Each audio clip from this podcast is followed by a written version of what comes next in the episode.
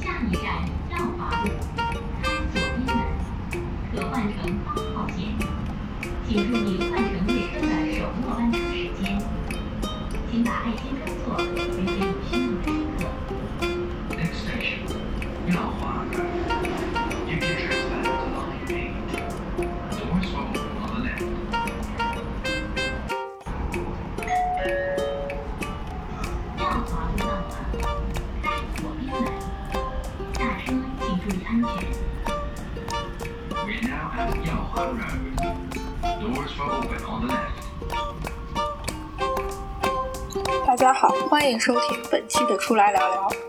出来聊聊 Walkie Talkie 是一档以城市为背景的播客节目。我们希望用播客的形式记录对城市生活的观察、体验和思考。Mini Metro 自2015年先后在 PC 端和 Apple Store 上线以来，狂揽十二项独立游戏大奖，被称为“贪吃蛇”和“打砖块”之外最易上手的游戏。它成功把城市交通规划带入到大家的视野中，同时在城市规划和交通规划师的圈子中也有不小的话题度。本期继续上一期探讨的内容，展开讲讲地铁的运营如何反馈规划和设计，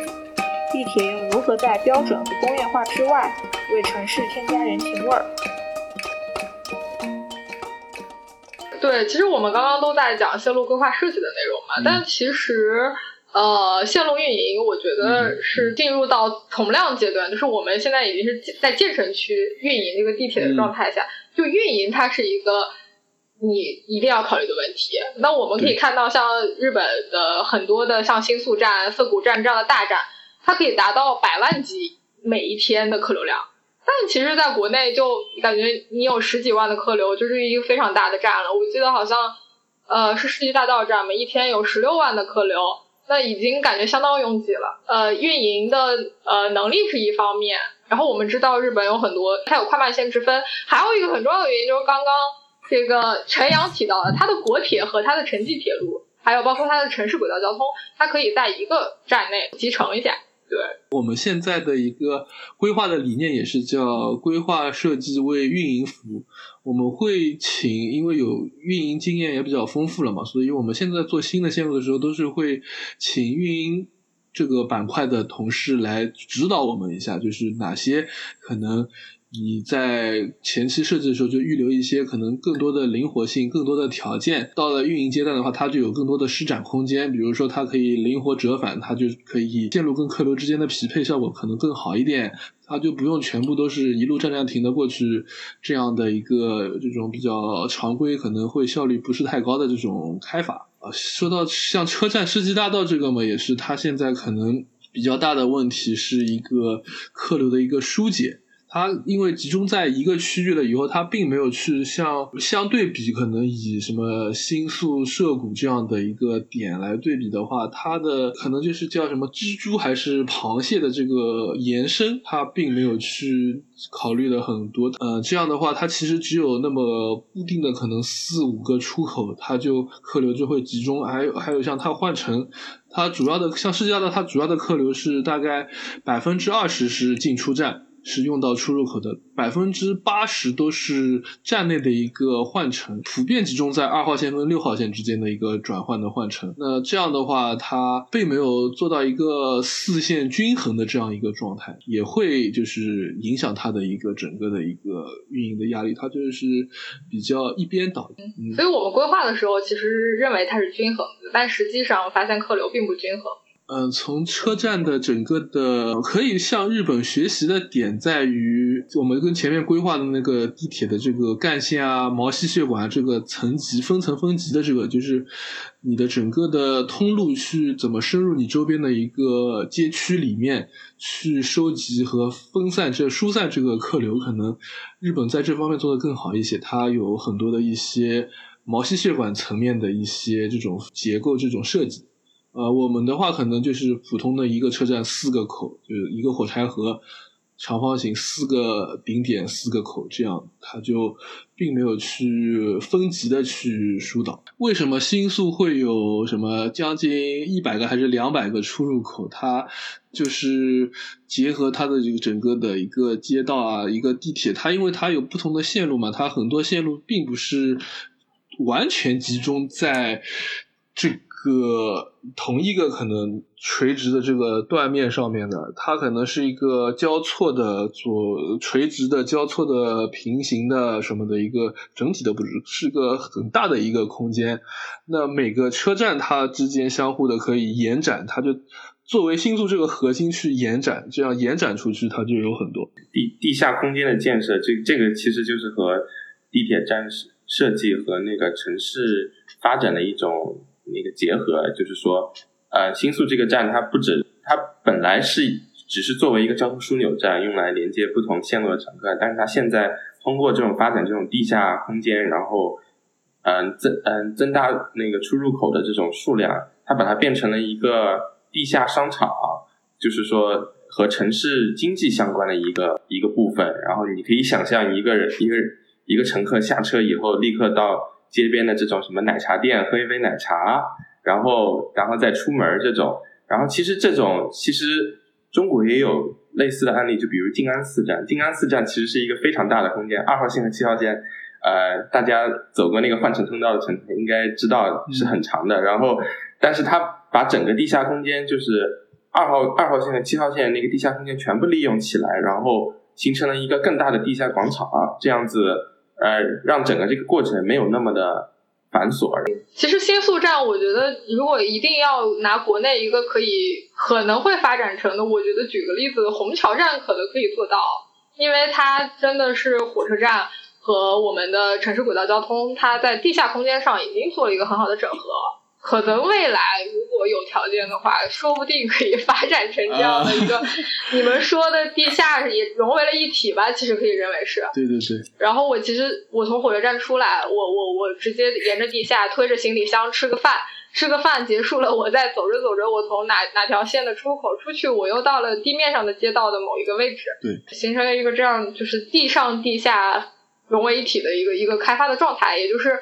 就是所谓的站成一体吧。你相当于你从另外一个城市到达上海，你可以直接切换到它的市区生活里面，而不是像我们熟悉的城市火车站，你在火车站的周围的这个环境里和整个老城区的生活，其实你是有点割裂开的。嗯，对。那陈阳，你你你你刚刚说到日本的历史嘛？那你说到国，为什么他们的国铁会和他们的城市轨道交通，包括城际铁路融合的这么好？我觉得主要原因是。嗯，城他们把呃城国家铁路和城市轨道视为一个体系，然后就是说不像中国，它是有国铁，然后是需要单独的检票安检，然后进站，然后这个程序，然后呃日本是把它视为一体的，然后设计的时候也把它考虑成一个模式，所以说他们用的是采用的是同样的规格，比如说他们的轨道间隔是一样的，然后车站那个车厢的规格是一样的，然后。站台长度是一样的，也就是说这两个是无缝间隙的。这也日本其实有很多这样的跨线运营的，从国铁直接到那个地铁上面的，呃，就是因为他们这个协调性可以，然后通过一定的调度手段，可以把这两条线紧密的结合在一起，从而避免了换成这个部分了。分为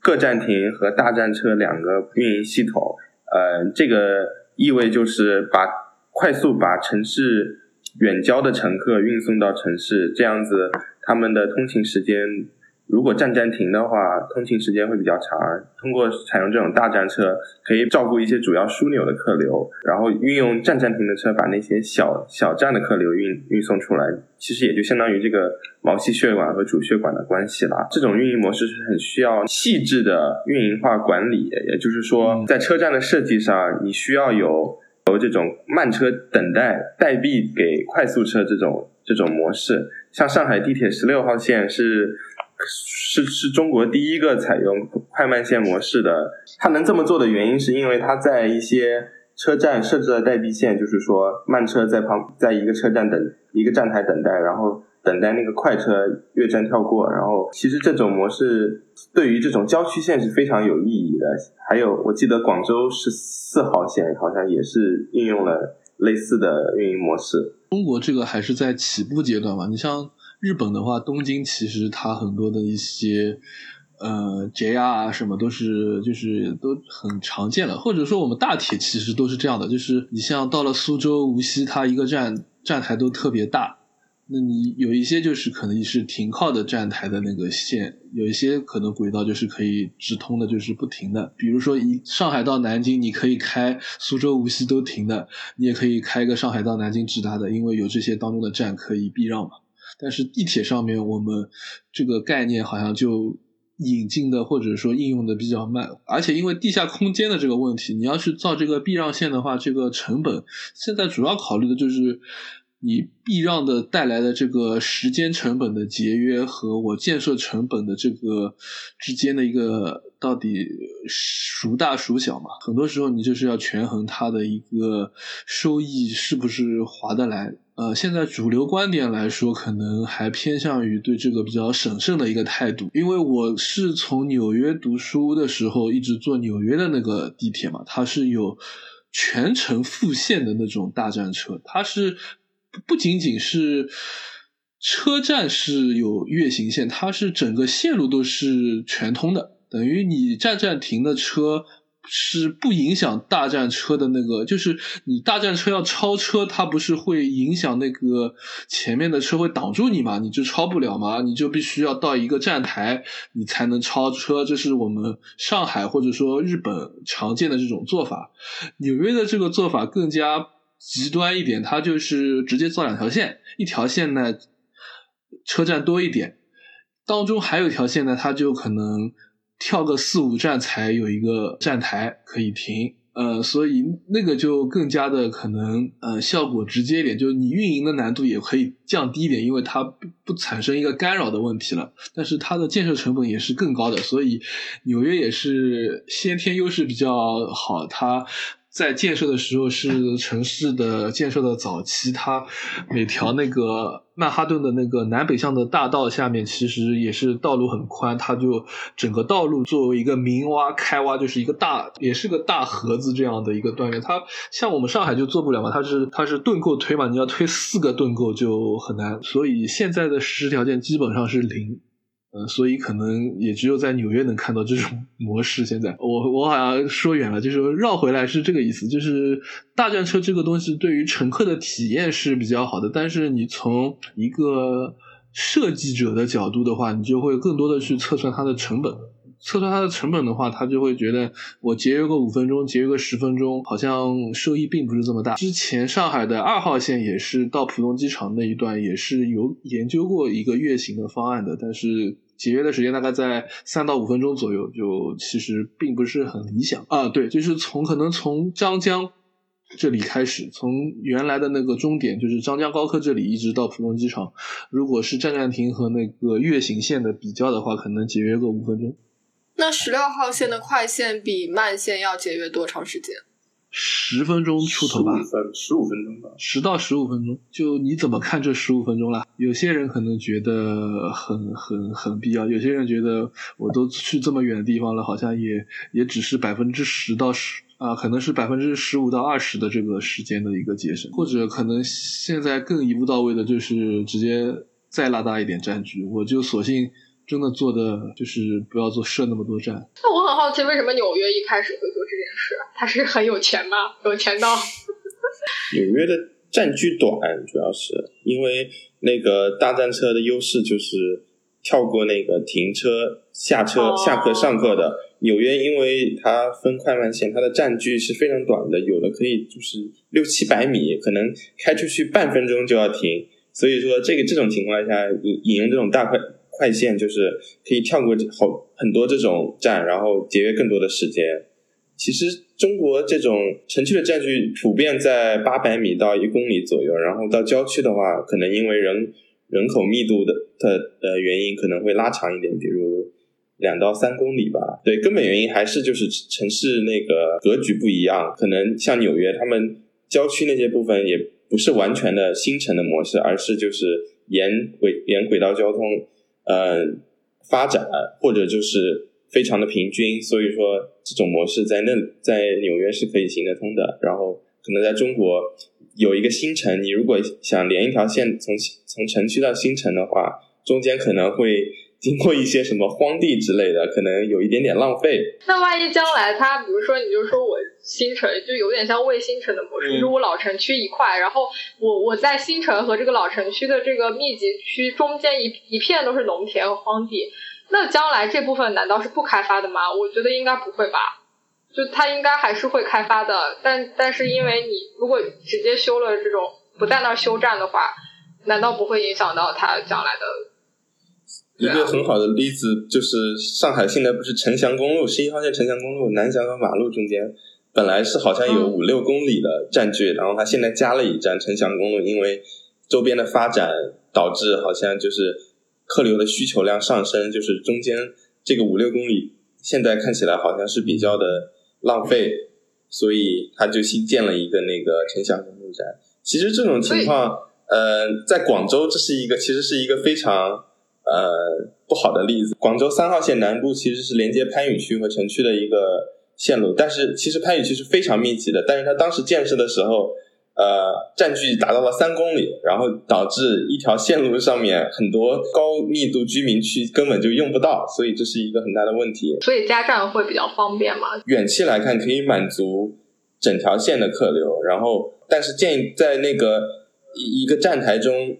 嗯，增设这样的站台也是需要一点成本的，也不是说就是可以从零开始，你也是需要前期的预期，可能需要预留一些东西，并不是说想想建就能建。还有一个关键是你尽可能的要把它，因为郊区的话，你还是尽量做，我可能觉得建议会做高架或者就放在地面上，这样的话你呃车站的一个从加站的一个条件上面会比较方便灵活。如果在地下的话，它可能。整个的一个扩站台的这个施工条件，而且像上海这种是不允许你停运的。常规来说，只有春节那个两到三周的窗口期的时间的话，你要去停运，是基本上是不现实。郊区线的话，可能有条件的话，尽可能还是放在呃地面上面。但是现在的问题是，地面上面有什么环评啊、噪音啊什么。一串一串的，就你对比日本，我也是其实挺也是挺那个，就是不是特别那个，人家也就是作为主干的铁路啊什么，就跟房屋也离得挺近，它也就是可以和谐共处的这样一种模式。到了这我们这边好像就特别强强调一个这个什么噪音扰民啊、震动啊这种相互之间的一个特别大的距离。就我们为什么？国铁的这个车站，它总是好像感觉 TOD 的这个开发结合的不理想，也跟这个有点关系。它整个的一个设计标准啊、规范啊，都是你铁路沿线方圆多少米不能有相关的可能住宅建筑啊，还有不知道你要造一个什么防护林啊什么，它就是它就是人为的要把这个铁路的功能去跟。城市的这种日常的生活的功能去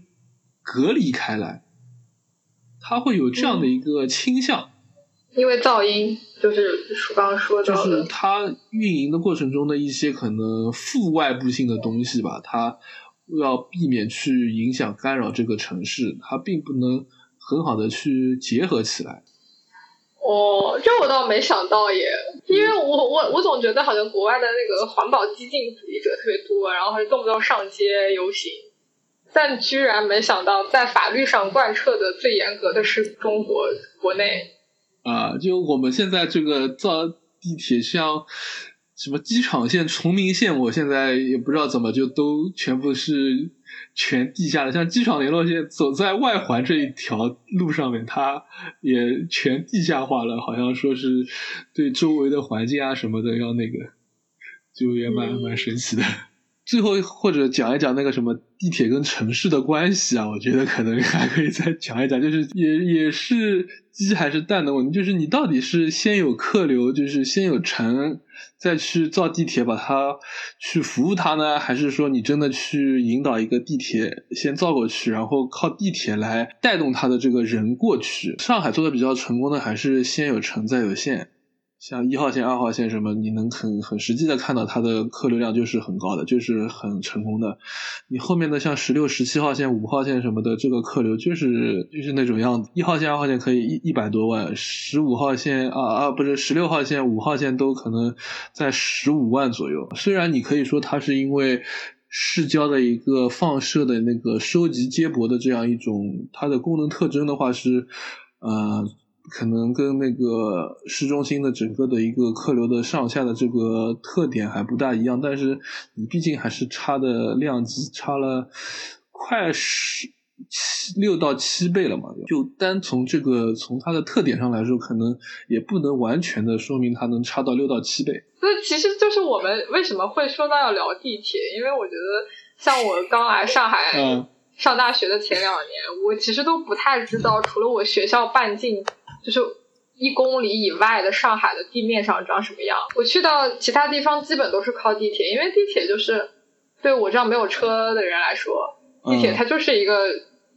就是可靠，因为我我我基本上不会，他说几分钟就是几分钟，它不像地面交通会有延误啊什么的，而且同时它它的导览又足够清晰，就是它跟地图的配套是比地面公交更好的，所以我。前两年基本上对上海的地面上的建筑是或者街景一无所知，因为我基本上都是在地下这样穿梭，你知道。然后后来我发现，我去到呃后来出国留学，其实有有点类似，就是呃在伦敦，我也是其实最先熟悉的是它的地铁系统，然后才是它地面上的一个街区，呃街区的街景，包括它哪一个区是呃是是主要是什么样的一个状态。这都是我后面熟悉了那个城市以后才有的体验，所以就想聊一聊，就说，嗯，为什么大家都会经常会，就包括我自己来说，我不能说大家都这样啊，大家可能会经常因为一个地铁来记住一座城市。我想说，那个就是我特别喜欢的上海地铁的一个中外诗歌进地铁的一个项目。嗯，我自己找了一下资料，它好像是一零年的时候就开始有这个项目，然后可能在最近几年，我自己会注意到比较多吧。在一七年还是一六年的时候，当时它是和好像是申通和就是一些呃外国驻中国的那个领事馆合作的一些项目，像之前有。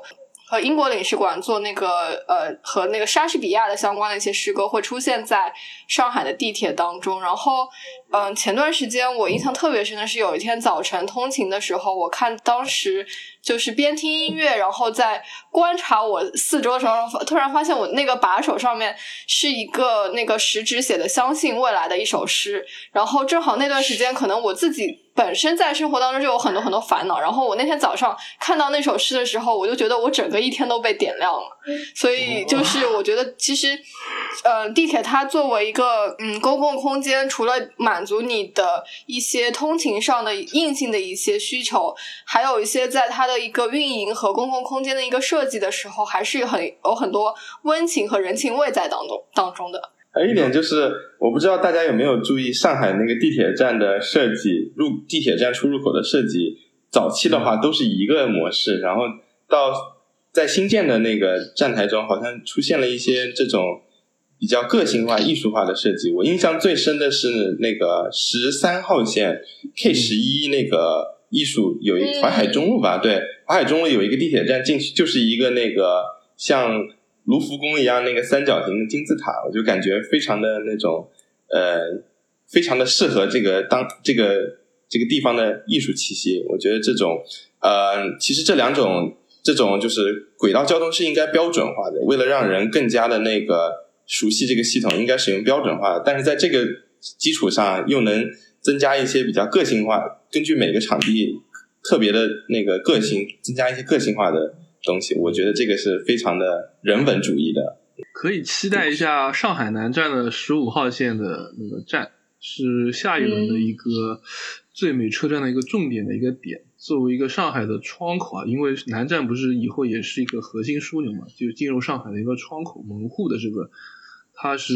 我们还是有有有硬广硬广对不对？今年硬广一波硬广。今年年底十二月三十一号应该十五号线，十二月三十一号之前十五号线能通车，然后可以去上海南站打个卡。我记得还有伦敦，好像伦敦地铁的话。工那个员工每天早上会在一个那个公告栏上写上一句今今日之言，我觉得这个非常有意思。好像有一次就是罢工了，然后那上面写的就是说我们不工作了，你们回去吧，就这种比较威胁性的东西。这也蛮活泼的呀，就是其实这种生动的话也是蛮拉近跟乘客的这种距离。这个东西它确实是会，你每天都经过，但你不一定会每天都去看那个东西。但是我印象很深，就我那时候也已经不在英国了，是那个时候是那个就是 IS，IS 就 ISIS 那个组织在全全欧洲到处炸的时候，就是那个时候是炸到伦敦嘛。然后我记得伦敦，我印象很深，伦敦那天在那个牌子上就写 Keep calm and carry on，嗯就是他们其实就是伦敦他们呃人英国人经常说一句话，就是他们在遇到灾难的时候，他们就是要保持镇定，然后继续向前。那我觉得。如果我当时还在伦敦的话，或者说我那天在伦敦换乘的时候看到了这句话，我觉得我内心是非常受到激励的。我今天还去查了一下，这个传统其实是一开始，呃，在某一个车站，他的一个客运的运营的经理，然后他因为自己特别喜欢《道德经》，然后他所以这个黑板上面写的第一个其实是老子的那个“千里之行，始于足下”。每个城市的地铁有它的一些气质，对我个人会觉得每个地方的可能像报站什么也能体现一个地方的文化。上海可能就是一个关怀比较呃周到的，他会事无巨细就帮你把所有的说说全，什么请让个座啊，从从左边 车门下车，好像其他地方我都没听到过，都是下一站哪里哪里到了就没了。你们要不要讲一下 Mind Gap 的事情？他曾经是一个就是播音员，播音员他那个他的录音，然后他有一段非常就是就是他有一个非常美满的一段婚姻吧，就是他去世以后，他们那个地铁站的就发现了，然后后来那个工作人员就把那个地铁站换了，换成了一个现代的现代的电子音的报站，然后就后来就发现有一个老奶奶。原来是经常坐在那个站台站的那个座椅上的，但是后来发现那个站换了以后，他他当时就就是在监控录像里看到那个老奶奶非常的失落，非常的震惊，然后他们就会就去问那个老奶奶，就是究竟发生了什么？那个老奶奶就给他们讲了一个爱情故事，就是他们俩是在 他们俩相识是在就是在地铁站里，然后当时那个老爷爷是呃，相当于他自己好像是。忘记就是那个那个老奶奶，她当时就是两个人年轻人，当时上那个地铁站的时候，可能就是匆匆忙忙的，然后那个老爷爷就拉了他一把，说 “mind the gap”，就是小心这个地铁站的空隙。然后他们俩当时一见钟情，但那个那个纪录片里看上去一见钟情，实际上不知道啊。但实际上就是有有段这样爱情故事，就是这个 “mind mind the gap” 这句话，对于不仅仅就对于普通人来说，它只是一个报站提醒。但对这个老奶奶来说，是一个就她的一个世纪爱人给她跟她说的第一句话吧。然后就是就就就会，然后这个老爷爷去世以后，他也会经常到那个地铁站去听这句话。那后来这个地铁站工作人员知道这件事情，又后又后后来又把这个爆炸性又改回来了。对，包括就是如果就是听众里面，如果是参加过伦敦的跨年烟火晚会的话，也会知道，就是在倒计时的时候。他会说这句话，就是就是那个 Welcome to London，然后 Mind the gap，就是他已经成为了这个伦敦这个城市一句话了，对，代表伦敦的一句话了，对的。还有一个例子，我刚想说的是那个瑞典的那个斯哥德尔摩地铁站，里面都是艺术家自己创作的一些艺术作品，就是非常的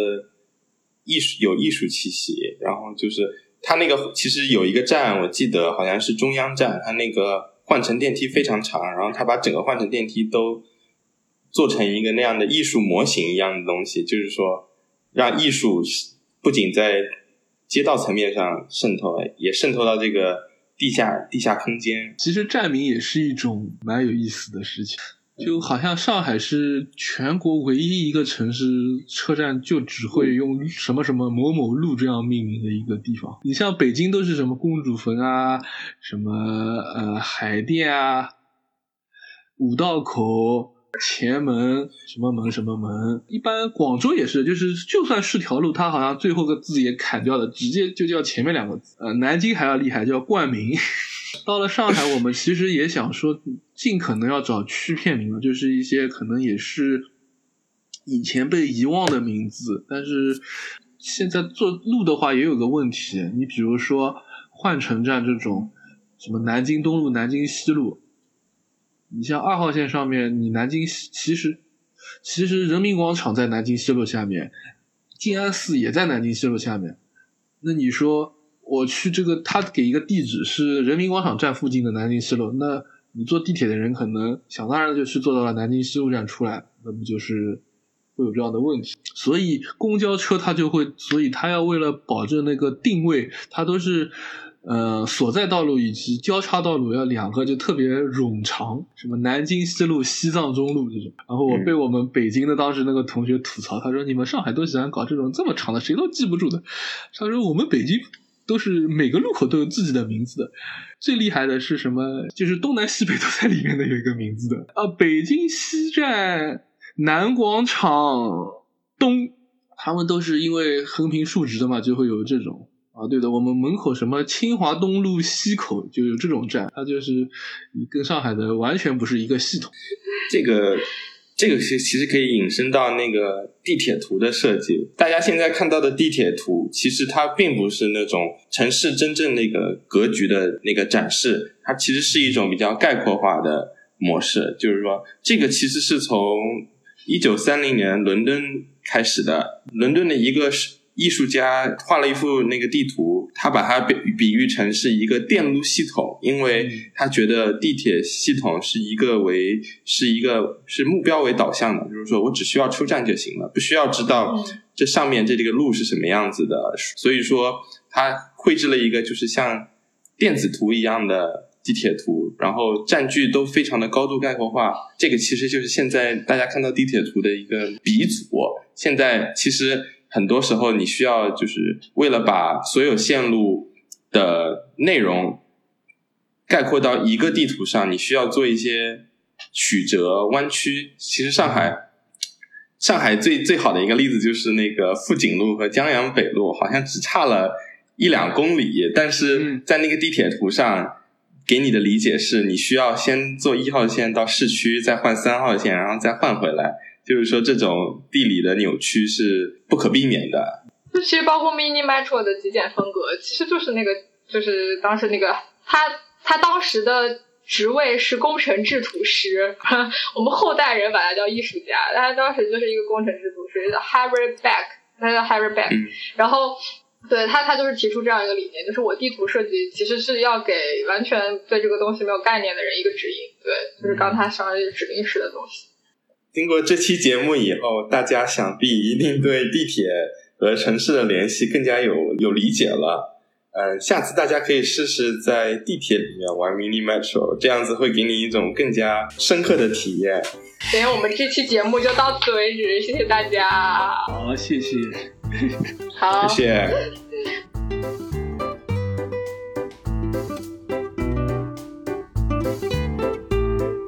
就是本期出来聊聊 Walkie Talkie 的全部内容。